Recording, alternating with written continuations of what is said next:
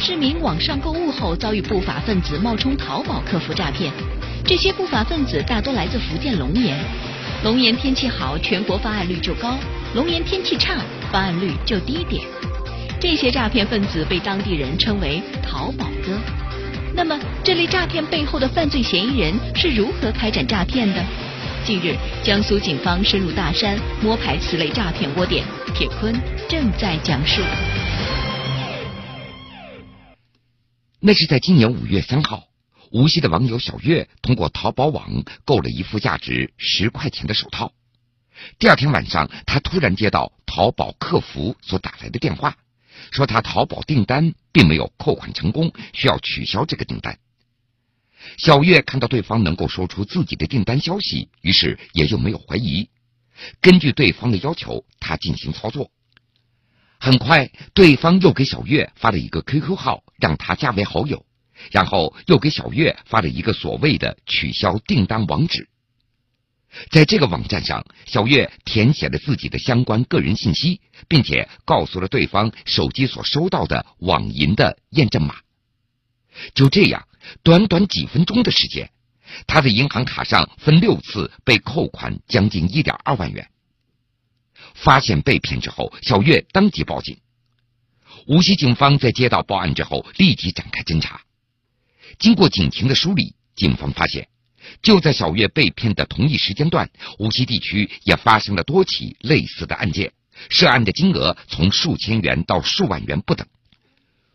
无锡警方在经过串并案件之后，立即成立专案组，从涉嫌诈骗的 QQ 号、资金流等方面展开调查。经过前期的工作，警方发现所有的线索都指向了一个地方，那就是福建省龙岩市某镇。提起这个某镇，侦破通信网络诈骗案件的民警那是再熟悉不过了。这里是诈骗的源头地，尤其是以淘宝诈骗手段为主，冒充淘宝客服诈骗的嫌疑人大都是藏匿于此。江苏省公安厅刑警总队的刑侦专家介绍。在净网行动开展以来，江苏警方已经派驻工作组常驻龙岩，专门协调淘宝诈骗案件的侦破工作。六月中旬，无锡警方派遣抓捕组赶赴龙岩，在抵达龙岩之后，前方工作小组介绍了龙岩某镇诈骗活动的基本情况。龙岩是一个多山的地方，这个镇子就是一个山区小镇，这里的村子都是依山而建。村子背靠大山，如果想进山，就要从村子里穿过。而村子里不少人都从事淘宝诈骗，尤其是年轻人。在龙岩，这些人都被称为“淘宝哥”。由于诈骗来钱快，这个“淘宝哥”在龙岩也就是有钱人的代名词。因为村子里很多人都在做淘宝哥，村民们也往往会为他们提供保护伞。想要进村子抓捕，那是非常困难的。经过几天的侦查，办案的民警发现犯罪嫌疑人谢某不在村子里。原来，江苏净网行动开展之后，江苏省公安厅刑警总队的工作组就已经进驻龙阳了，多个诈骗的窝点也被端掉。谢某觉得风声太紧，于是他就拿着骗来的钱，带着家里人到海南去旅游了。办案的民警在掌握这个信息之后，也就静等谢某的归来。六月中旬的一天，抓捕民警获悉谢某已经回到龙岩，随即展开抓捕。在龙岩市区的一个住房内，成功将他给捕获。经过审讯，谢某交代了自己的作案的经过，并且也供出了自己的作案的窝点，那就是一个藏身在山间的一个窝棚。后来经过民警探访，发现大山当中隐藏的窝点并非谢某一个。按照民警的说法。以前这些淘宝哥经常在宾馆开房间作案，但是在被打击多次之后，他们就转移到山上了。淘宝哥们几乎都隐藏在山上来作案，主要是为了逃避打击。谢某在被抓获归案之后，前方工作组决定进山对隐藏在山中的诈骗窝点进行摸排。六月十八号，摸排行动展开了。早晨七点，工作组的民警就出发了。因为一定要早点出发，不然就进不了村子。民警透露，淘宝哥的窝点那都在村后的大山上，他们中午十二点一直到晚上十二点会上班，早上是他们休息的时间。这村子里的戒备也会相对松懈一点。要是下午去，一进村可能就会被村民给拦下来。这次民警和记者总共是四个人，进山的身份那是驴友。在抵达龙岩某镇之后，民警选择了一条小路进村。一路上，村里的人都向大家投来异样的目光。原来，淘宝哥在作案期间也会在村子里布下明岗暗哨，一旦有陌生人进村，村民们就会询问和阻拦。五六分钟之后，民警就来到大山的脚下，而眼前的山其实并没有路。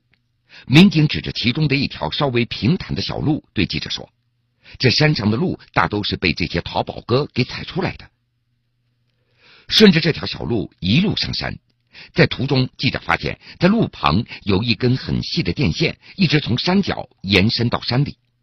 跟着电线走，电线所指的方向，那就是窝点的所在地。你们是干什么的？这个时候，正在地里劳作的一位老农带着猜疑的目光逼问民警和记者一行人。民警也就敷衍了一句：“我们上山玩的，随便看看。”马上带着记者沿着田埂继续向电线所延伸的方向走了过去。走出几十米，记者感觉到有些不对劲儿，一回头，原来那位老农扛着锄头一直在不远不近的跟着大家，目光冷冷的。民警悄声的跟记者说：“你不要管他，他可能是暗哨。”等记者和民警到了对面的一座山上，老农消失不见了。民警对记者解释。你看到吗？这些人就是暗哨，现在肯定没有人在山上作案，不然他们是不会让我们轻易上山的。除了暗哨之外，一些山头还有明岗，这些人在山头瞭望，一旦发现有陌生人接近作案的地点，立即会通知淘宝哥来赶快撤离。这也是警方虽然下大力气，但是很难抓到诈骗嫌疑人的原因之一。大家继续循着电线往前走，有了。大约半个多小时之后，前方探路的民警欢呼起来。记者赶紧跑上前，发现香蕉处有一块稍微平坦的地方，放着一台发电机。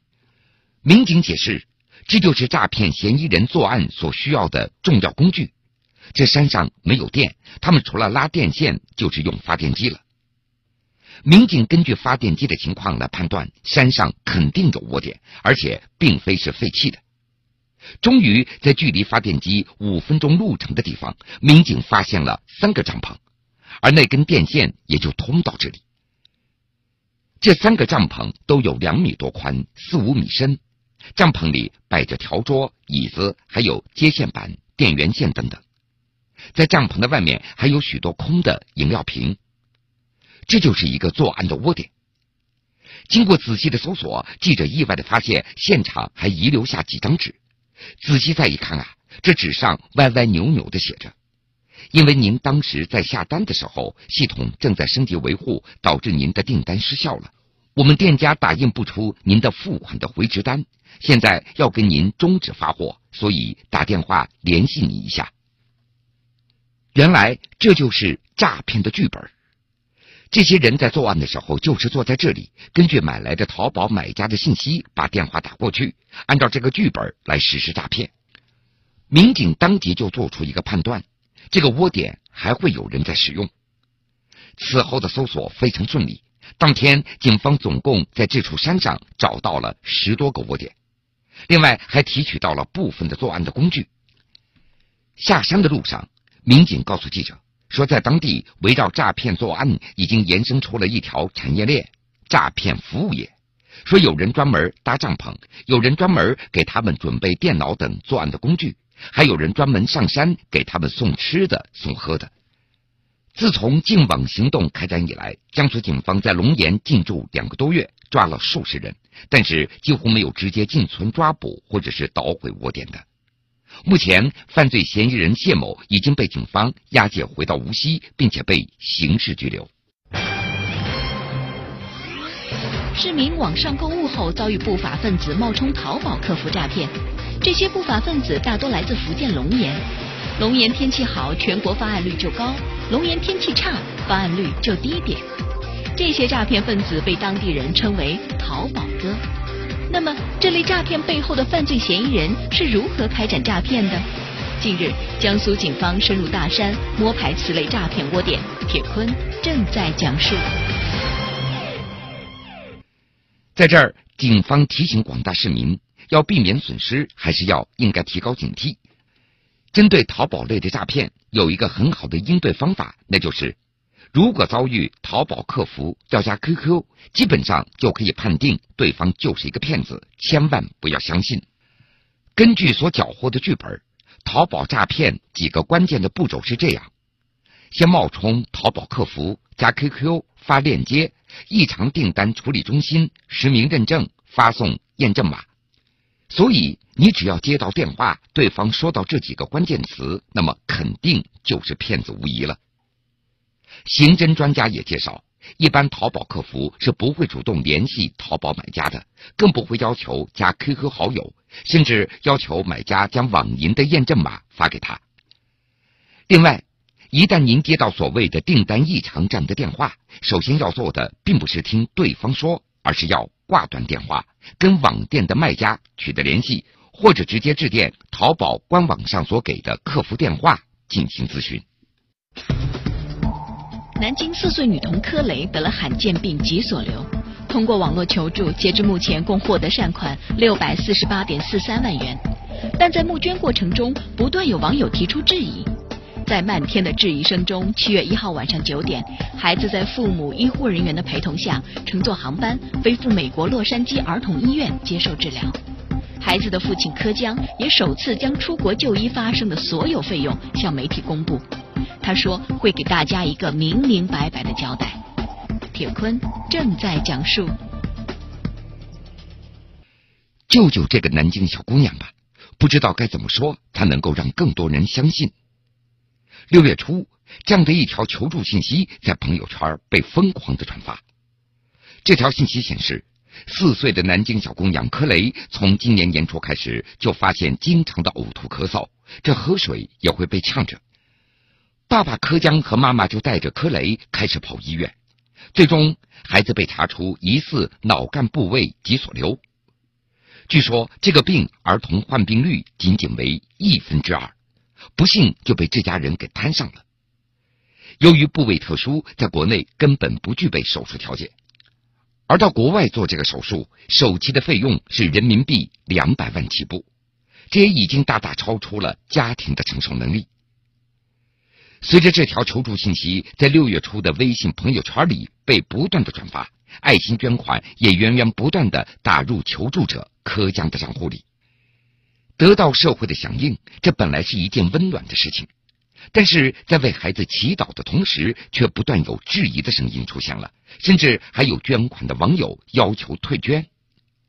有网友提出说，柯江夫妇名下有一套房和一辆车，双方老人也各有一套。还有一小套无产权房，说这样的经济条件，为什么还要求社会来捐款呢？为什么不能够卖掉自己家房子呢？听到这样的质疑，柯江也曾经回应说，夫妻两人名下的房产正在挂牌销售，而女儿自从身体出现不适，一直到入院，截止到五月二十号，总共花费了十一万多元，家庭积蓄已经全部支出了，其余的款项那都是亲朋好友的资助。其中可以医保报销的款项也正在手续当中，不过网友对此并不认可。另外，还有网友质疑说，脑干部位脊索瘤虽然是非常罕见的一种疾病，但是否就真的罕见到一定要到国外治疗吗？对此，柯家人回应说，他们并不是没有考虑到在国内治疗，但是此前柯江已经带着孩子跑了北京脑科方面最著名的四家医院以及南京的多家医院。同时还在北京的医院做了开颅手术，但是因为这个肿瘤位置特殊，医生只取了肿瘤组织的一部分做活检，并没有将整个肿瘤给取出来。他们只能够放弃国内的医院，并且在朋友的建议下转向了海外。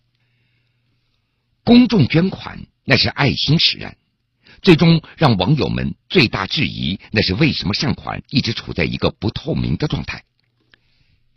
就这样，在一片质疑声当中，柯江在六月十七号与南京知名的民间公益组织“博爱之家”南京爱心妈妈群签订了善款托管协议，试图将善款管理和使用公开透明化。博爱之家南京爱心妈妈群，这是一个致力于帮助困难孩子的民间公益的群体组织。在博爱之家接到柯磊父母托管巨额捐款的想法之后，他们也决定接受这个托管邀请。博爱之家副会长顾磊。最初的原呃想法是出于孩子对于孩子考虑，希望他们能够把更多的精力放在这个孩子的治疗或者是寻求医疗资源的这个形式上面去。那么第二个呢，我们也是希望通过我们专业的操作，对于善款的管理上面，我们也有自己的一个模式，通过我们自己的专业来帮助到孩呃孩子的家长来管理这笔善款，呃也能倡导一个良好的公益环境。博爱之家为此还专门成立了善款工作组。工作组志愿者是连续工作三十六个小时，梳理并且经柯江本人确认，从五月二十一号一直到六月十八号，总共收到善款六百四十六万多元。而就在博爱之家志愿者在整理善款明细的过程中，柯江表示，台湾林口长庚医学中心对孩子进行的模拟手术取得成功，决定前往台湾就医。可是，在六月十八号，在打了三十一点九一万美元的保证金之后，柯江六月十九号又告知博爱之家，说台湾方面单方面更改了治疗方案，家长无法接受，决定继续到美国求医的计划。而这次打款，收款方需要扣除包括前期医疗诊断和包机预定取消的费用，总共是五点七万美元。而博爱之家是无法接受这五点七万美元的善款就这样花掉了。托管事宜突起变故。六月二十五号傍晚，博爱妈妈的负责人发帖称，爱心妈妈团队宣布退出托管。这个帖子当中写道：由于前期小柯磊的父亲柯江汇走的三十一点九万美元没有能够追回来，并且执意在二十五号晚上再汇出五十万美元。期间没有明确解释和票据的支持，经过一天的协商和努力，也不能够改变他们的决定。二十五号下午的四点钟，爱心妈妈团队决定正式退出托管。南京博爱之家副会长顾磊。在我们十七号签约呃之后，我们还没有在账目理清的情况下，他首先打了一笔三十一点几万的美金的这个款项到了台湾，然后这笔，然后我们希望他能够把钱款打到我们账上，由我们给美国洛杉矶儿童医院来汇款。但是家长因为考虑到个人原因，他就把这个五十万美金意思还是通过他个人账户来转账。所以说，我们觉得我们的托管就没有太大的意义了。按照顾磊的说法，那个时候柯江夫妇收到的捐款大部分都已经汇到了境外，而作为托管方，他们根本无法进行监管和审核。他们一直都很急，然后就是所有的呃打款都非常着急。作为管理方，我们一定会有审核，因为这不是一笔小钱，我们也对这个这个款项要负责任的。就在这一大波质疑纷至沓来的时候，近日网络上出现了由柯江签字的声明书以及出国就医的费用。这个声明显示，截止到目前为止，总共获得捐款善款总额为六百四十八点四三万元，并且将委托两位律师协助发布孩子的治疗进度、善款的使用情况等等。声明当中还写着，在这段时间听到了各种各样的声音，同样。感谢质疑的声音，这让我们清楚的知道怎么样去做才不会辜负大众的爱心。我们会给大家一个明明白白的交代。慢一点，慢一点，我愿，你把把手捂着头。哎，你要勇敢啊，你要坚强。七月一号中午的十二点半。四岁的柯雷戴着一顶小红帽，被父母和医务人员推出了南京明基医院的病区，坐上救护车，踏上了赴美的治疗之路。孩子的父母将和四名医护人员一起飞赴美国。不过，按照孩子的父亲柯江的话说，小磊的医疗转运并不轻松。风险可能会颅压的变化，包括一些呃，因为他本身有压迫神经嘛，会造成呼吸的这个影响会造成呼吸这个停止，最坏的风险当然就是生命的这个终终止吧。柯伟他自己知道自己下面的这个，他知道，他知道他要去美国治疗，他很淡定，他也很顽强。根据医生的介绍，这几天柯磊的病情加重了，淋巴肿大，面部部分面瘫，现在用止疼针的时间是越来越短了。路上，医护人员也准备了必备的药品。南京明基医院也在孩子的手臂预留了留置针头，以便于在路上抢救静脉注射。救护车也将会一直开到停机坪，通过升降机把孩子送进机舱。北京时间七月二号中午，在抵达洛杉矶之后，将迅速展开治疗。孩子的母亲王丽在晚上，当地用救护车送到儿童医院以后，会有一个会有一个救治过程。他们已经有一个医疗团队了，不是说主治医生一个人，他可能是一个团队。至于是如何的，因为我现在也不知道。反正我们到了那边就会接受治疗。而针对网络上的质疑，当天孩子的父母也在一份书面声明中给予了回应。声明中称，截止目前，他们总共获得善款总额六百四十六点四三万元，而之前没有公布账目，那是因为没有精力去处理相关事务。孩子的母亲王丽。我们要处理很多事情，上海、北京，嗯，包括很多东西来回跑，还有我们要去确认一些很多最终的一些细节，根本就没有办法去去去去回应这些事儿。在这一份出国就医费用账单上，记者看到，前期汇往台湾的三十一点九万美元中，扣除了五点八万多美元的手续费之后，剩余的二十六万多美元直接就转到了美国的医院。之后，他们又向美国汇去了二十六万美元的治疗预付金，而这次转运费是二十二万多美元，扣除会诊费等等，账户结余人民币是二百二十多万元。代理律师尤敏说，到美国之后，平均十天左右就会公布一次账单。之前网友所关注的五点八万美元的手续费，他们也正在进行调查。